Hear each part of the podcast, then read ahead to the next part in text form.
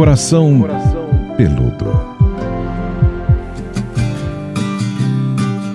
Olá, queridos, bem-vindos a mais uma edição do nosso Coração Peludo, a nossa quinta temporada desse podcast que fala sobre relacionamento aqui no conteúdo da Jovem Pan. Eu sou Paula Carvalho e semanalmente estou aqui, num encontro marcado não só com vocês, mas com ela, a psicóloga Pamela Magalhães. Tudo bom, Pamela? Tudo bom, minha querida? Sempre muito gostoso estar aqui com você, trazendo temas tão pertinentes que podem fazer aquela mudancinha na vida de alguém.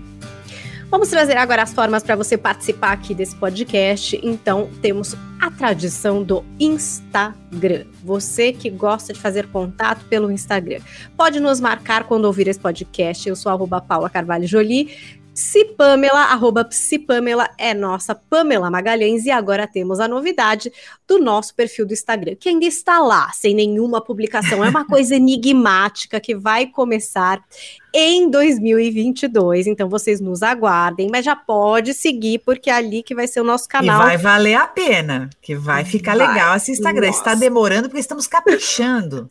Não está esquecido. Nossa, já temos caprichado. até uma equipe, vai ser uma coisa é maravilhosa, uma coisa louca. Você siga lá o arroba o coração peludo. Arroba o coração peludo. Tem uma foto do logo do nosso podcast, então você já vai reconhecer. Tem o meu arrobinha lá, o arrobinha da Pamela. Então você vai ver que somos nós, mas ainda sem posts, tá? Você já vai ver que é o original assim, porque tá sem nada. Participe também, então, já seguindo a gente ali no Instagram. Bom, se você tem uma história longa para contar, quer fazer até um desabafo, trazer detalhes de algum relacionamento que você é, quer endereçar aqui a Pamela e também aos nossos ouvintes, escreva para o nosso e-mail coracão peludo podcast arroba gmail.com. Pode ficar tranquilo, a gente não traz nomes, a gente não vai revelar coisas muito particulares da sua história, a gente só vai ler, entender é, que ali a gente talvez tenha um tema que ajude você e também outras pessoas, né? Porque normalmente a gente vive coisas que mais mais gente no mundo também viveu ou tá vivendo. E aí acaba ajudando, é ganha-ganha. Ajuda você, ajuda as pessoas, ajuda a gente aqui do podcast a fazer um tema bem interessante. E a última forma, prometo, de participar, e é intensivão, é para quem é pelúcio, é fã raiz aqui desse podcast, você pode interagir na nossa gravação. A gente está gravando esse podcast no formato de live no canal youtube.com barras dicas de vida. A gente grava via de regra toda terça-feira às 15h15. Essa terça a gente gravou um pouquinho antes, tá? Então, se você também perdeu a gravação em vídeo, tudo bem, pode ir agora lá no canal, porque a gente deixa todos os vídeos salvos para você é, poder assistir também em outros horários. E aí você pode, durante a live, mandar pergunta, contar um caso, mas aí toma cuidado, porque vai aparecer seu nome e a sua foto e depois a gente não consegue tirar do conteúdo, hein? Atenção, pessoal que está aqui nessa live, né, Pamela? É isso mesmo, que depois o povo fala: Meu Deus, me empolguei, fiz aquela pergunta, apareceu meu nome, minha foto. Se você estiver aqui na live de gravação, isso vai acontecer. A gente adora, porque vê o rostinho de vocês, né? Parece que vocês ficam mais próximos. Mas é importante que você tome cuidado com isso. De repente, você preferir mandar o e-mail com a sua questão, estamos aqui abertas para receber. Por enquanto, porque assim que tiver, tiver o Instagram funcionando de fato, vocês vão mandar os directs e a gente vai conseguir. É, vamos ali, centralizar um ali, né? Pô, acho que vai vai ficar bom, um fluxo grande para a gente poder trocar muito mais ideia de uma forma mais intensa ali no Instagram, arroba o coração peludo. Olha, o tema de hoje, inclusive, foi sugerido durante uma live de gravação, uma pessoa colocou ali essa questão, a questão das relações superficiais, né? E acho que é um tema bem legal, principalmente agora para o fim de ano, porque quando a gente para para pensar no ano que a gente viveu, às vezes a gente estuda as relações, né, que a gente estabeleceu, relações novas ou relações que a gente mantém. E algumas vezes a gente até chega a essa conclusão, né? Nossa, eu vivo essa relação na superficialidade. Será que vale a pena? Será que não vale a pena? E acho que muita gente, aliás, essa pergunta surge várias vezes aqui no podcast. É, muita gente pensa: será que hoje, Pamela, as relações estão mais superficiais, de fato, por isso que esse assunto sempre vem à tona? Eu acho que se a gente analisar um montante, sim, não todas, né, mas um montante, sim. A gente tem aí uma, um número de relações superficiais Não por acaso a gente tem falado da geração líquida, né? Numa fase de relacionamentos tão líquidos. É, percebo que tudo, tudo, na verdade, quando a gente tenta otimizar, quando a gente tenta funcionalizar, quando a gente tem, tenta trazer isso para algo mais prático, nós vamos percebendo que a, a, consequência, né, tem claro que tem os seus ganhos, tem as suas vantagens, mas uma das consequências que eu vejo é que acaba dando uma superficializada. É mais ou menos fazendo um, uma comparação Antes nós tínhamos o telefone em casa, né? Então, quando a pessoa te ligava, ela ligava por um motivo, né? Ela tinha um motivo lá para falar, não era por qualquer coisa. Então, as ligações eram mais consistentes, né? Você atendia o telefone, você tinha tempo para falar, fazia parte de uma cultura de vida. É, assim como, por exemplo, o, o lance da carta. Antes você parava, escrevia uma carta, escolhia um papel para isso. Eu sou da época que a gente escolhia lá, você também, o papel de carta, né, o envelopinho, a gente curtia fazer isso, né, e mandava essa cartinha, esperava receber a cartinha, né, eu mandava, tinha resposta. Então, é outro ritmo e outra consistência, né? Não estou desvalorizando é, a praticidade do e-mail, que é maravilhosa, mas vamos considerar que receber uma cartinha tem ali a sua importância, o seu conteúdo e a sua consistência. Então, são, são algumas otimizações da vida do mundo, né? A gente falou tanto sobre acelerar o áudio, né? Então, os, os áudios mais acelerados, ok, mais prático. Você escuta mais pessoas num curto período de tempo mas será que você absorve a intenção da fala? Porque o tom que eu falo também é uma mensagem, né? No tom da, no tom da voz acelerado, você padroniza. Você ouve rápido, padroniza. Você não sabe se a pessoa estava chorosa, se ela estava bem, se ela estava mal. Você não consegue ver porque está acelerado. Então, é, isso também acontece com as relações, né? Então, as relações também entram nisso. A nossa forma de, de lidar e o nosso comportamento acaba também sendo otimizado. Então, as pessoas estão sendo também muito práticas quando se fala de relação. Só que elas esquecem que o coração continua o velho de sempre, né? O coração continua ali, o velho bom de sempre precisando de afeto, precisando de acolhimento, precisando de tempo, precisando de resguardo, precisando, precisando se sentir poupado, preservado. Então, muitas vezes, esse excesso de superficialidade na transmissão do afeto, ninguém mais escuta ninguém, né? Porque escutar leva tempo. Isso faz com que a gente a gente perceba uma superficialidade em tudo, mas também uma profundidade em marcos, né, que vão sendo deixados aí na nossa vida.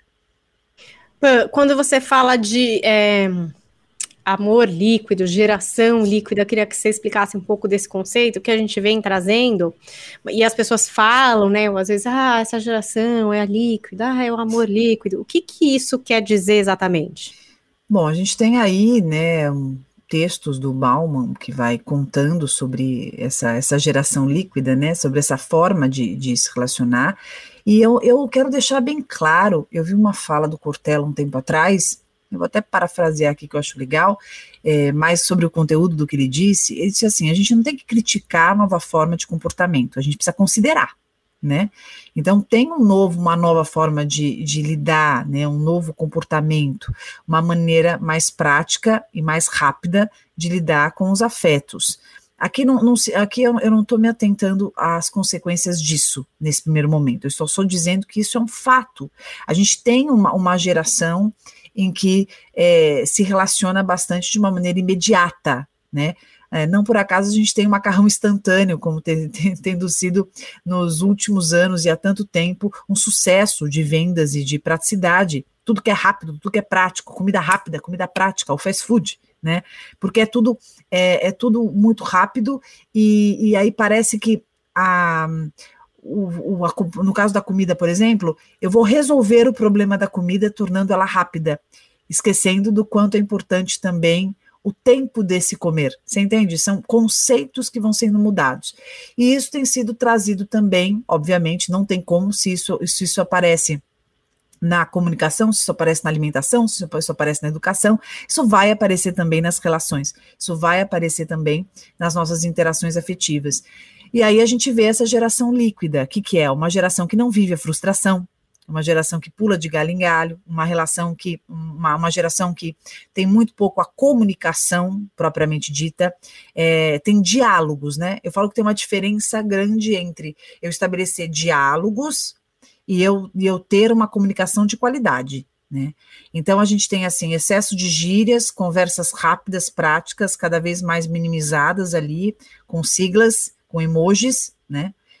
E, e o afeto e a expressão do afeto e a intenção, isso vai sendo cada vez mais deixado de lado, né? Então hoje, por exemplo, é, as pessoas, principalmente os mais jovens e alguns mais velhos vão tomando carona disso, nisso muitas vezes, se comunicam com emojis e com palavras já bastante é, minimizadas, né? Então você tem lá, por exemplo, é, BLZ, beleza, né? Então se fala, fala, fala, BLZ. Ou então, ok. Você, você não tem a, a dimensão de como aquilo repercutiu para o outro. Então, essa história da empatia, essa capacidade de eu perceber o outro, de eu conversar, de eu me importar, de eu, de eu hum, abrir uma conversa que aumente a perspectiva, isso tem sido muito pouco exercitado. Então, a gente tem o desejo, né, que é do homem, que é da pessoa, e aí é, tem, tem-se o movimento imediato do, do sanado desejo, mas tem-se pouco também a consideração das consequências disso, da responsabilidade afetiva, das, né, de, de aonde isso vai dar, de qual é o meu objetivo com isso. É, não, não acho só para o outro, mas acho que conosco mesmo. Eu acho que as pessoas elas estão muito no, no agora, né, no que eu vou viver o agora, e estão esquecendo um pouco sobre o todo, né, sobre aonde eu quero chegar, sobre onde isso vai dar, sobre como isso vai repercutir.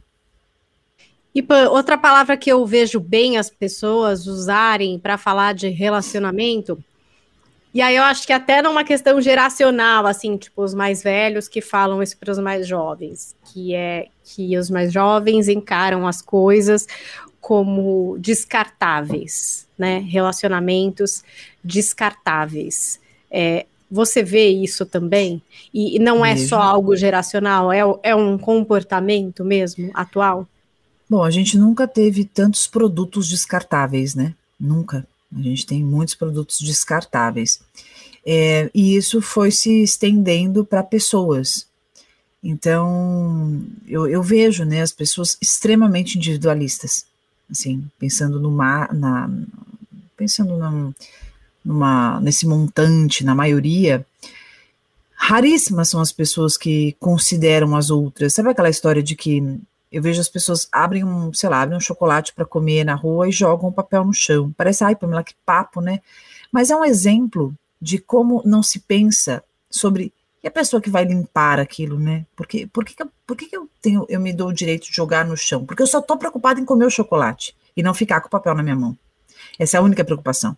Eu não estou me preocupando que outra pessoa vai catar, porque alguém vai catar, né? né? Ou vai entupir um ralo né? Vai dar um problemaço, ou alguém vai catar esse papel. Então, essa falta de consciência do todo, entende? Eu acho que é uma falta da consciência do todo. Eu acho que a gente tem um problema, eu acho que o buraco é mais embaixo. Eu acho que a gente tem um problema muito grande de educação. A gente tem um problema muito grande de conscientização. Porque o ser humano, quando ele vem ao mundo, isso é, uma, é um tema super delicado e muito importante para as pessoas considerarem nós, nós não nascemos, é, nós não nascemos pessoas conscientes do todo. Nós nascemos onipotentes. A criança ela vem ao mundo ela é onipotente, é tudo para ela. Né? Você tem que ensinar o seu filhinho, o seu bebezinho, você tem que ser ensinado que além de você existe um mundo. Senão, o bebê só olha para si, né? É só para ele, para ele, para ele, a mãe para ele, pai para ele, tudo para ele, tudo ele, e ele só vai aprender a entender o todo se você ensinar.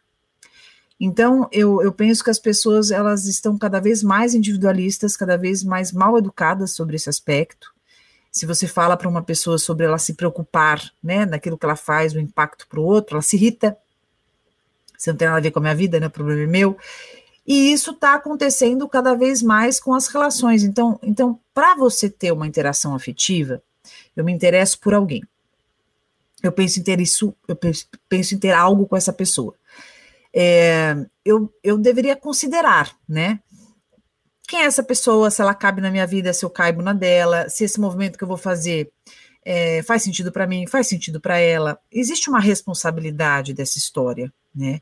Se eu sair com essa pessoa e for super gostoso, como eu vou lidar? Se não for tão bom, a gente teve uma historinha, como eu vou considerar fechar essa porta, a porta que eu abri, como eu fecho? Tudo isso faz parte de uma consciência, faz parte de uma educação, faz parte de uma maturidade, faz parte de uma responsabilidade afetiva. E a responsabilidade afetiva tem muito essa relação com a educação, tem muito a ver com a maturidade emocional, tem muito a ver com esse aspecto que a gente vai desenvolvendo na nossa personalidade da empatia, né? Por isso que a gente tem na literatura livros que ensinam, inclusive, né, como ser empático, como ser mais empático. Claro que a gente, a gente já vem com uma propensão. Tem pessoas que são mais egoístas, são pessoas que são mais generosas. Mas a gente pode, a gente tem que lembrar que muito desse desenvolvimento vai do estímulo e da influência, com certeza, da criação e da educação em casa, né? Em casa, na escola, é, na, nas companhias, nas, né? Toda esse, essa influência que a gente tem.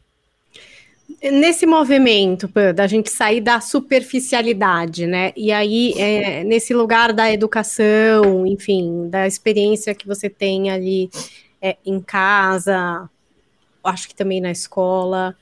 É, onde que entra, por exemplo, um exemplo do dia a dia em que você vai conduzir o seu filho para um lugar mais profundo, menos raso, é, para um lugar mais empático e menos egoísta. Um exemplo assim do dia a dia, vai, para a gente poder é, trazer aqui de forma objetiva. Eu acho que a gente precisa eh, trabalhar essa educação sendo que a gente ensina. Não tem algo, não tem nada mais eficaz do que ser. Nada, nada. Não adianta você querer educar alguém e, e você não ser aquilo que você fala. Não adianta. Não adianta eu ser uma pessoa super egoísta, materialista, fútil, por exemplo, e eu tá lá querendo ensinar valores para o meu filho de empatia, de simplicidade de vida, né? Uma coisa que eu estou ensinando que eu não tenho, porque a primeira, a criança ela capta a essência, ela capta o invisível. E depois ela vai aprimorar esse invisível com, a, com aquilo que você estiver falando, com aqueles comandos que você estiver dando, né? É que nem eu dizer para você, ah, eu gosto muito de. Vamos sair um pouco do mundo da criança, aqui no mundo adulto. Uhum. Eu dizer para você assim, o que acontece na vida, né? Eu dizer para você que eu gosto muito de você, mas eu não te respeito, eu não te cumprimento, eu não falo com você. Eu falo, não, mas eu adoro a Paulinha. Eu adoro a Paulinha. Você fala, bom, mas a Paula fala que me adora, mas ela não me cumprimenta, não fala comigo, me trata mal. Então, eu preciso ser e eu confirmo nas minhas atitudes. Isso acho que é o primeiro plano de fundo, assim, para a gente ter em relação à educação. É, e lembrando que não é só para quem tem filho, não, tá? Eu acho que a educação é sempre. Você educa o sobrinho, você educa o filho do amigo. Quando você está junto, você está educando. Porque São núcleos, né, ali. São, é. Porque quando você está perto. que aquilo vai sendo observado isso. e replicado de alguma Toda forma. Toda vez né? que você está perto de uma pessoa, de, uma, de qualquer pessoa, mais ainda de uma criança, de um adolescente, a gente tem que tomar muito cuidado no que a gente fala, no que a gente faz. Porque a criança, o adolescente, são esponjas, né? Então, ah, mas eu não tenho filho. Bom, mas você tem amigos, mas você tem primos, mas você tem, sei lá, cunhado. Você está ali perto e a sua influência é bastante importante. Então, eu, eu penso que é primeiro ser aquilo que a gente, a gente aplica. E na hora do, do, da conversa, cuidar muito sobre a consistência da sua fala. Então, por, por exemplo, é, é, tomar cuidado para não ser uma pessoa muito punitiva, uma pessoa que só critica, mas ser uma pessoa também que acolhe, então, quando o, o, a criança, o adolescente faz alguma coisa que não é legal, né? Vou pegar até o universo adolescente aqui, para a gente sair um pouco da criança. É, você viu lá o, o adolescente hum, pegou uma doença venérea, vai, pegou uma DST. Teu filho pegou uma DST, você descobriu que pegou uma DST, e você fala, ao invés de chegar lá e massacrar o menino, né? Assim, filho, é, primeiro, é, primeiro você começa dizendo assim, o quanto você gosta dele, o quanto você se preocupa com ele, é, o quanto isso também assustou, o quanto isso também impactou, até para você se aproximar da dor que ele esteja sentindo, porque ele deve estar com medo. Ó, isso é empatia. Ele deve estar com medo, ele deve estar assustado, por mais, por mais que o adolescente cante a todos os cantos que ele é, ele, ele não precisa de nada, que ele é acima de tudo, que ele sabe tudo, né? Eu falo que adolescente é tudo professor, né? professor juiz. Aí você, você chega e, e, você primeiro se aproxima. Filho, fiquei assustada também, tô aqui, papapá, papá. Depois você traz, né? eu não sei é, o, se você conhece as, as doenças, o, o, que existe, porque quando, quando, você, se você já entrar nisso, você ah, não pode fazer isso, eu já sei, eu não quero ver e tal, você vai brigar. Então, para aproximar, você aproxima com empatia, depois você traz a informação. E depois da informação, você reforça que você está lá, que vai tratar, e vamos ajudar para isso não acontecer, o que, que a gente pode fazer junto, o que, que será que eu posso fazer para conseguir ainda evitar mais que isso aconteça na tua, filha, na tua vida, filho, o que, que a gente pode pode estar junto aqui construindo. Então, existe, existe toda uma estratégia para a gente conseguir desenvolver ainda mais esses recursos que são necessários para o ser humano. Esses recursos de profundidade, consistência, é, empatia, generosidade que a gente está falando, isso é algo que a gente vai plantando, plantando desde o começo, o quanto você puder. Né?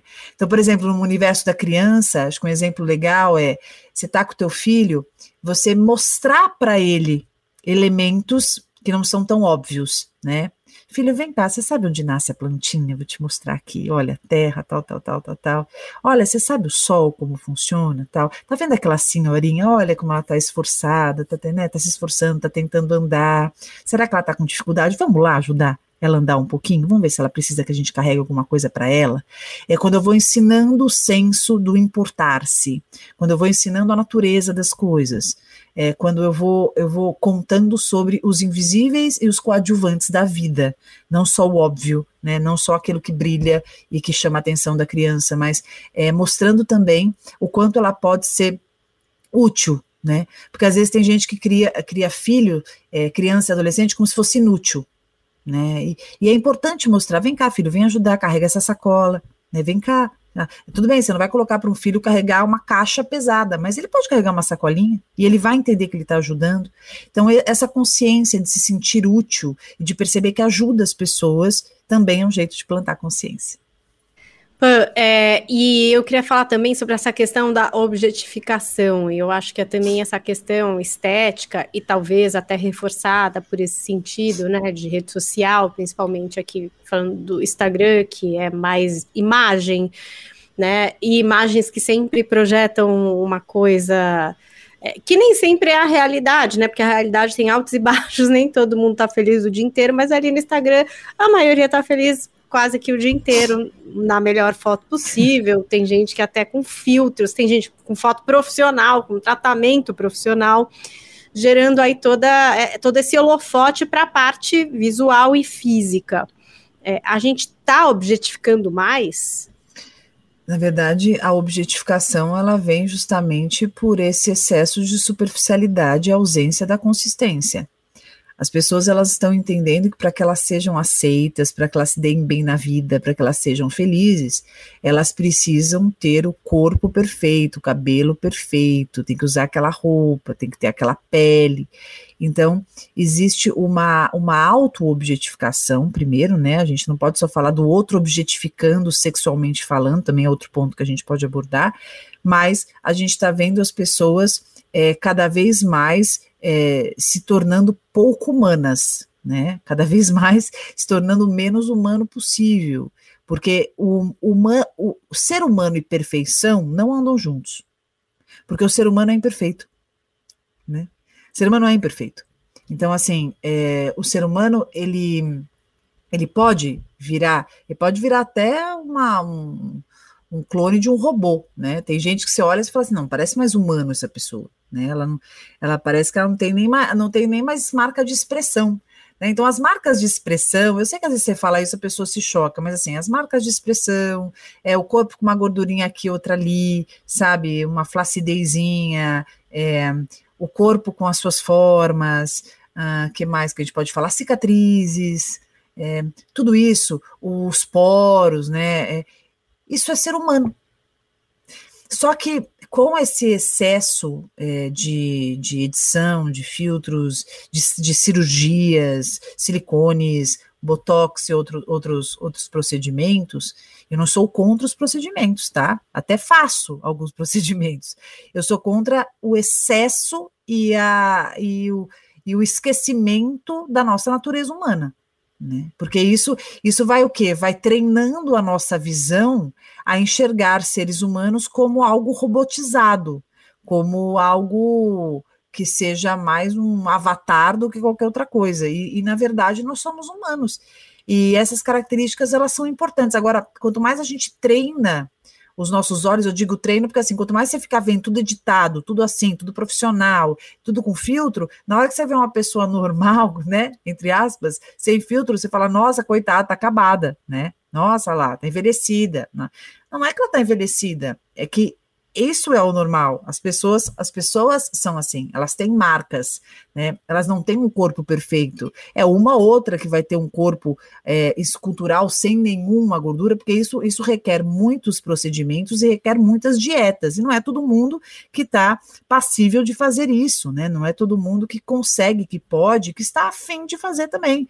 Então, é, eu vi uma matéria um tempo atrás que eu adorei que era um desfile é, normalizando né, corpos normais, né, trazendo um pouco assim, é, vamos, vamos, vamos exercitar a nossa visão, eu não sei se chegou a ver essa campanha, é, de, de corpos que são normais, na intenção de contar, gente, é assim, né, é assim, porque senão tem gente que só consegue se sentir bonito na internet, porque lá é editável, né, e aí, ai meu Deus, não consigo encontrar a pessoa, tenho medo de encontrar, tenho, tenho, tenho medo que me vejam indo que não gostem, não consigo transar com luz acesa, aquelas coisas. Porque as pessoas elas estão, é, estão fugindo da normalidade. Hoje, por exemplo, é muito engraçado. Quando você vê um peito, um, pe, um peito normal, um peito normal, ok? É, sem silicone, tem gente que fala, nossa, que feio, que murcho, porque compara com o peito de silicone. Perdeu-se o parâmetro, isso é muito importante. O nosso parâmetro, ele está muito muito, muito mexido, muito atrapalhado. Tem um ponto importante, acho que cabe trazer aqui, muitas matérias saindo sobre isso, de meninas jovens, né, meninas jovens, às vezes até abaixo de 18 anos, buscando cirurgias da vulva, porque entendem que a vulva não é como deveria ser. Mas baseado em que se deveria ser, né? Baseado em um monte de filme pornográfico que hoje você vê a torta direito em qualquer lugar, com acesso, que na nossa época não existia, né, Paulinha? Era uma coisa tão difícil. E, e aí elas se comparam com, com essas vulvas, que muitas vezes têm tratamento de laser, que muitas vezes têm cirurgia, e que, e, e que são colocadas de uma forma que vão esquecendo que cada um tem a sua vulva, cada um tem a sua forma de ser, isso não é feio nem bonito, isso é algo particular, isso, isso é algo pessoal, característico de, de, cada, de cada mulher, né? E você vê que até isso as pessoas, as meninas estão recorrendo à cirurgia, dizendo que é feio, né? É, então, como a cabeça ela é influenciada por essa superficialidade da objetificação, né? E o ser humano ele tem muito mais consistência e tem muito mais coisa para a gente buscar lá dentro do que simplesmente uma, uma perfeição do que foi desenhado, do que foi editado. Né? As pessoas estão esquecendo da riqueza de outros recursos que existem em si. Falando um pouquinho dessa parte é, dos impactos da tecnologia em relação à superficialidade das relações, que é o nosso tema de hoje, a Camila Rabelo escreveu aqui para gente: ó, tenho visto confundirem educação com carência. A tecnologia traz praticidade, mas também egoísmo em normalizar a comunicação esporádica, como se o outro fosse um produto disponível na Ai, prateleira. É muito interessante, eu concordo bastante com você. Eu acho que as pessoas têm exercitado muito pouco a comunicação, até se a gente pensar é, no trabalho, né? Eu acho que é, cada vez mais essa praticidade das reuniões, né? Das reuniões virtuais, é, tem esse pouco olho no olho, a troca, a escuta, né? Muitas vezes a câmera não aparece, né? Isso na, nas reuniões da escola também. Tudo bem que a gente teve uma influência aí da, da pandemia, e muita coisa ficou atrapalhada, mas se a gente parar para pensar, não é só a pandemia, né? A gente já tinha aí uma, um movimento muito grande desse da tecnologia. Eu, eu, eu concordo com a Camila. Eu acho que tem sim esse, esse, esse egoísmo que ela fala de normalizar a comunicação esporádica, né? Como se outro fosse um produto disponível na prateleira, é verdade. É, eu vejo as pessoas com, é, só entrando em contato também, agora trazendo um pouco para o relacional, é, só entra em contato quando quer sair, quando quer transar. Então não tem uma construção de Oi, como você tá? Como foi? Ou então, depois que transou, né? E aí, como você tá? Tá tudo bem? Que você vai fazer hoje? Ah, hoje, de repente, não vai dar pra gente se ver, mas foi gostoso. Sabe esse respaldar, esse, esse, esse acolher, né? Esse, esse movimento esse movimento gostoso de selar, né, a, uma atitude. Eu vejo que não, acho que tem muito movimento de, ah, na hora deu vontade, saio, transo, tenho, né, tenho aquela noite e depois acabou. Depois eu reapareço no outro momento porque deu vontade. Né? Então eu estou muito na vontade, pouco na consideração do outro. Olha o que diz o Emanuel Fernandes, Pan. É a era dos contatinhos, de não querer lidar com a frustração, de não sentir, apenas querer o outro para preencher de forma momentânea uma falta interna. Maravilhoso comentário do Emanuel, e, e, é uma, e é uma tentativa de preencher momentaneamente algo que não se preenche assim. Né? É, a gente, primeiro que a gente não se preenche do outro, primeiro que a gente se preenche de nós. E a relação com o outro, ela tem que ser uma construção responsável. E as pessoas, elas não têm tido isso. Claro que eu acho que é, você ter algumas aventuras esporádicas com quem queira ter aventuras esporádicas é um combinado que não sai caro. Mas na maior parte das vezes existem pessoas que estão lidando assim com tudo, põe tudo no mesmo balaio, né? E aí é, você que de repente considera uma pessoa como alguém especial na tua vida, ela só te trata como um contatinho. Então, essa, essa matemática que não cabe muito bem. Por isso que eu falo tanto da importância da gente entender o nosso valor e da gente reconhecer aquilo que a gente quer. Porque quando nós entendemos o que nós queremos, nós conseguimos nos blindar dessa situação. Muitas pessoas que só, só se relacionam com as outras através desses contatinhos são pessoas também que estão muito rasas consigo mesmas. São pessoas também que estão muito vazias das suas próprias questões. E, e, muitas vezes entram numa, numa questão, né, a médio e longo prazo, numa questão gigantesca, até de um núcleo depressivo, de um transtorno de ansiedade, que nem consegue entender porque isso aconteceu. Tem mais um aqui, olha, a Cláudia Souza. Quando você demonstra um sentimento por alguém, ela logo, ela logo perde o interesse, porque hoje em dia as pessoas querem apenas conquistar, depois que obteve o que quis, descarta.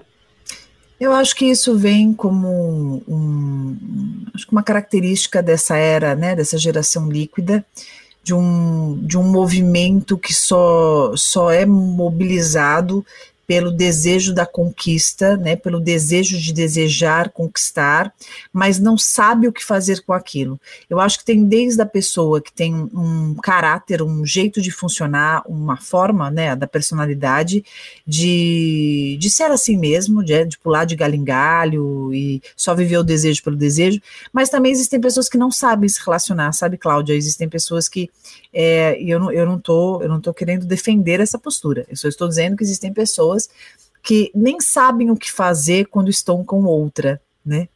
É, bom, a gente já transou, achei legal, mas e aí? O que, que vai ser além? Eu nem sei, né? Tem gente que não sabe nem conversar. É uma geração que sabe muito pouco conversar. O que eu tenho percebido, eu que atendo há muitos anos na minha vida, é, eu vejo uma diferença gigante do adolescente, por exemplo, de hoje com o adolescente lá de trás.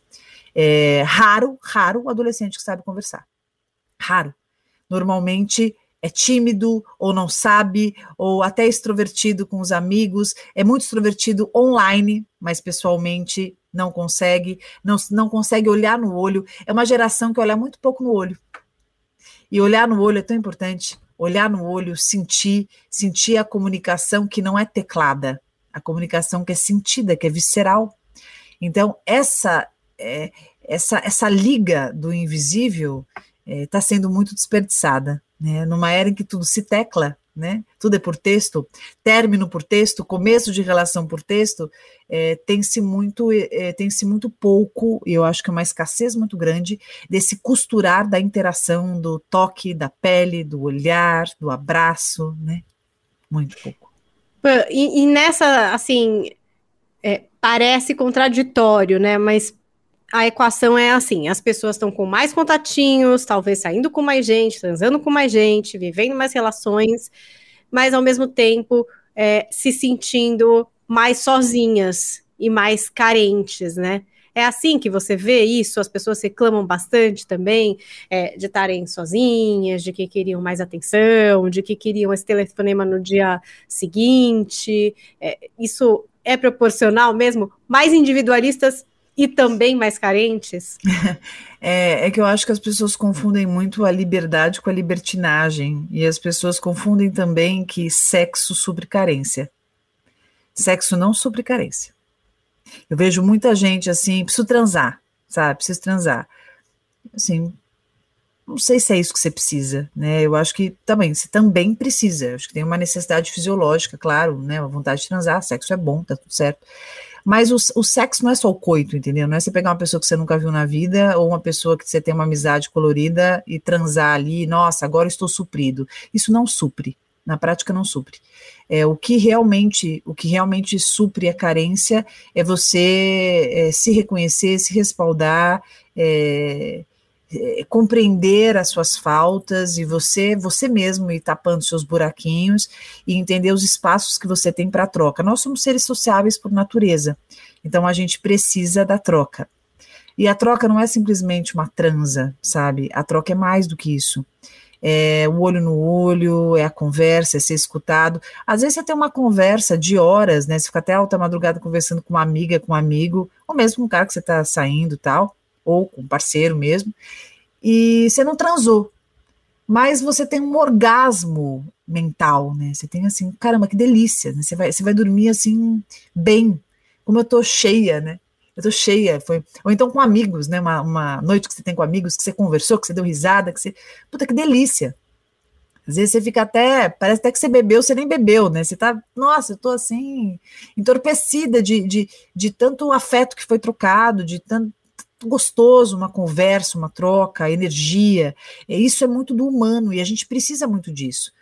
Mas eu acho que com essa, esse excesso da, da superficialidade, da materialização, da objetificação, dessa, desse comportamento individualista, né, de só pensar no imediato, isso tem deixado as pessoas cada vez mais vazias, cada vez mais carentes.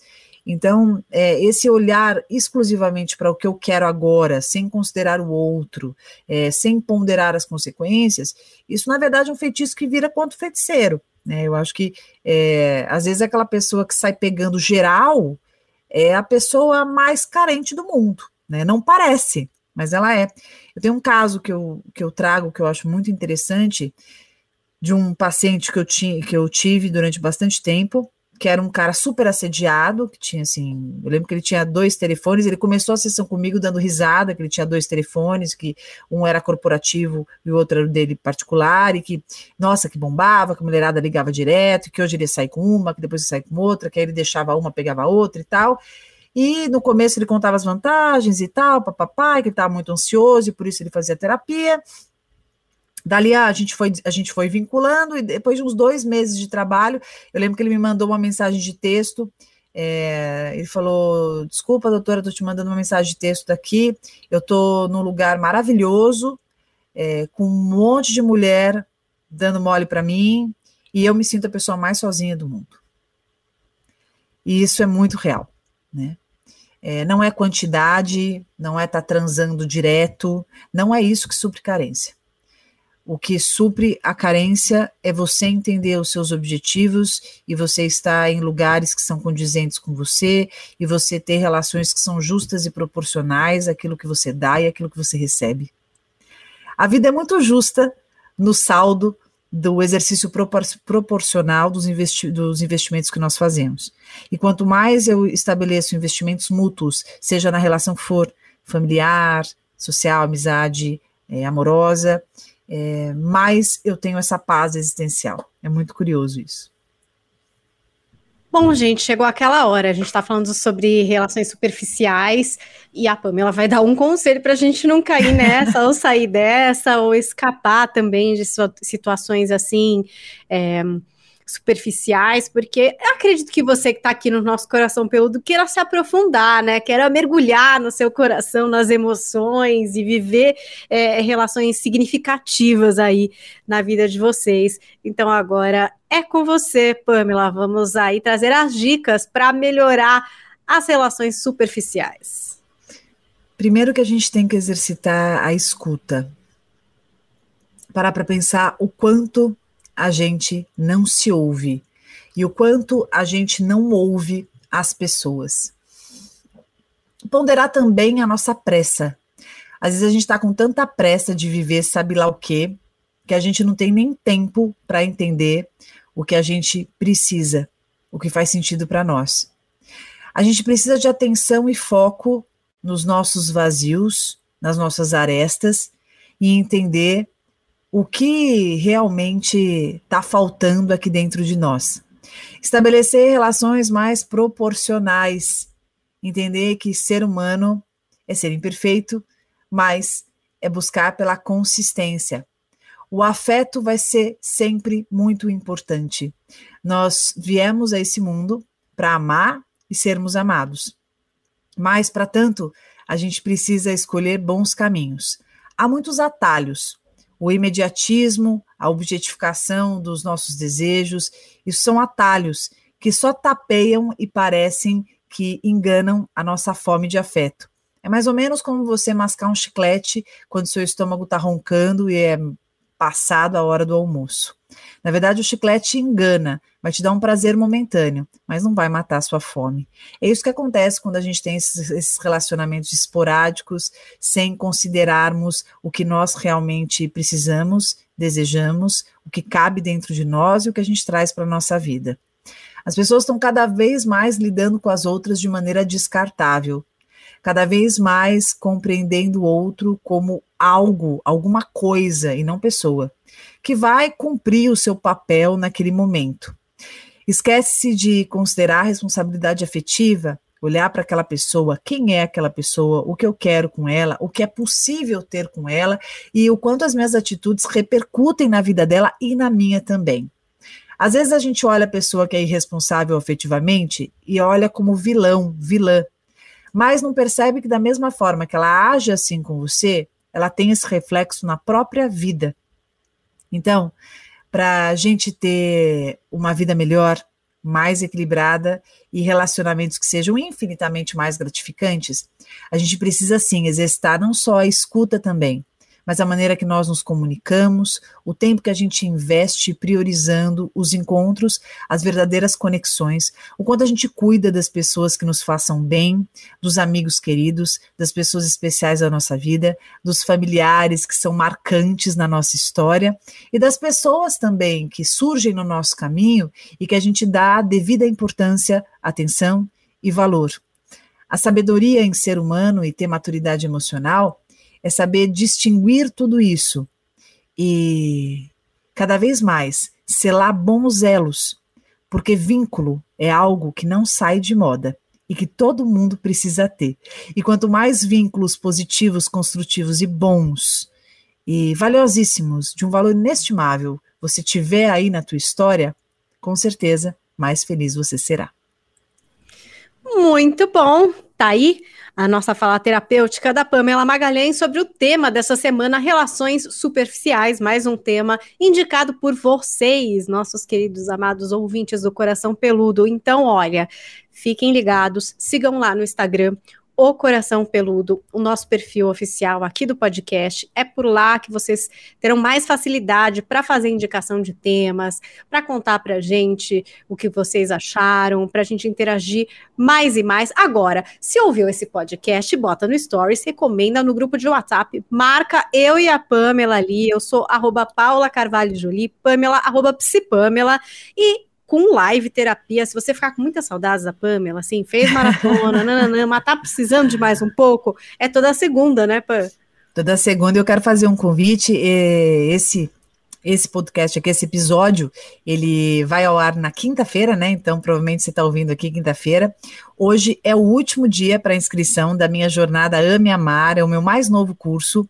Eu falo muito nesse curso, principalmente sobre a cura das relações disfuncionais e abusivas. Então, você que está numa relação abusiva difícil, que está sofrendo muito, você que viveu uma relação muito complicada, que atualmente tem uma dificuldade de acreditar que você possa ser merecedor, merecedora de um relacionamento gostoso, você que quer ajudar alguém que vive uma relação assim, você que quer se prevenir, quer se fortalecer, quer entender seu merecimento, quer entender seu tamanho, seus contornos, quer reconfigurar aqui dentro uma forma de amar positiva, internalizar o amor aqui saudável não deixe de ser minha aluna e aluno na jornada Ame Amar. É só entrar no meu Instagram, o link está na bio. Você vai ver, são mais de 20 horas de conteúdo maravilhoso para você, além de seis encontros online ali comigo, cara a cara, para a gente trabalhar e tirar dúvidas, apostila personalizada, grupo na comunidade do Facebook, é, profissionais de valor acessível para você fazer um acompanhamento e muita coisa boa. Então espero você lá. Hoje é o último dia, quinta-feira.